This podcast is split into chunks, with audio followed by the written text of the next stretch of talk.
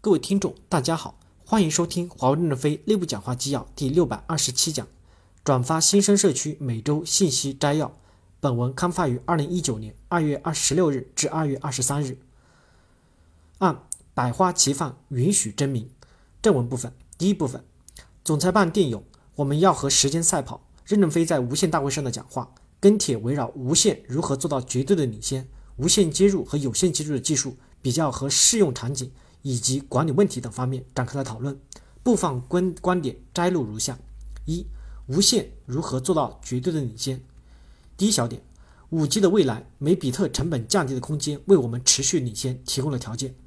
五 G 标准的第一个版本在二零一八年冻结了。从现在的情况来看，五 G 在面向家庭市场和面向消费者市场的价值是可预期的。通过大宽带和多天线技术，可以极大的提升用户的体验，极大的降低每比特的成本。从现在看来，五 G 相对于四 G，每比特成本降低十倍已经是可达成的目标。如果我们能进一步的降低每比特成本到三十倍、五十倍，甚至一百倍，我们就可以不断的拉开跟对手的差距，实现持续的领先。这些目标看起来很高，但是从技术分析来看，也是有可能达成的。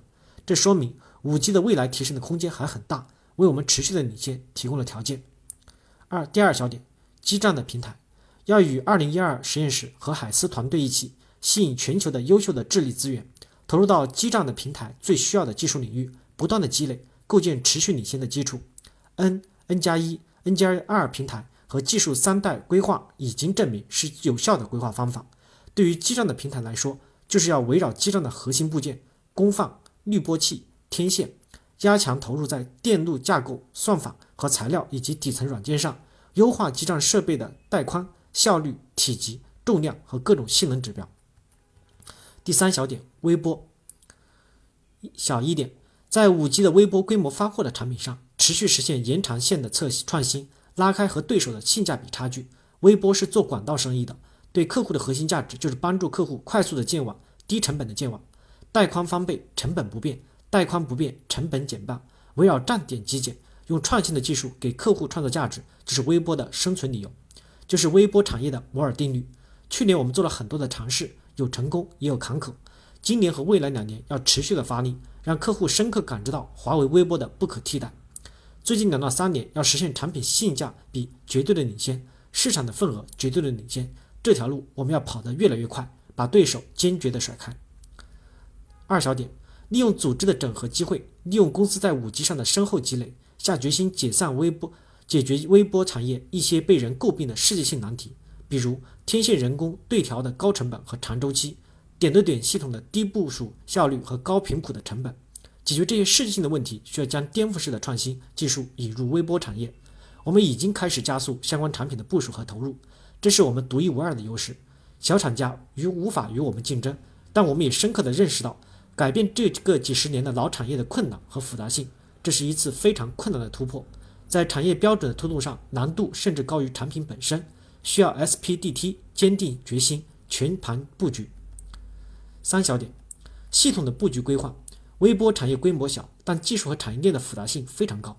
在当前的形势下，首先主管要投入实战，不夸夸其谈，不吹牛。在业务连续性、现有产品的持续创新、颠覆性的技术突破方面，要能够独当一面。其次，我们要尊重技术，尊重科学。微波天线突破技术是我们的几个小伙子和一个博士实现的，不能主管吹了牛，把所有的压力都不讲道理的转嫁给基层的弟兄们，一定是大家互相的沟通，互相的 PK，团结拼搏，可以多拍桌子，但我们的目标是一致的。第四小点，光传达，坚定以技术投入的驱动牵引产品发展的思路。第一小点。坚定全光交换研究投入，通过光电融合降低网络容量的增长对电交换容量的诉求，长期将光电两层网络结构引进为一层的网络结构，简化网络。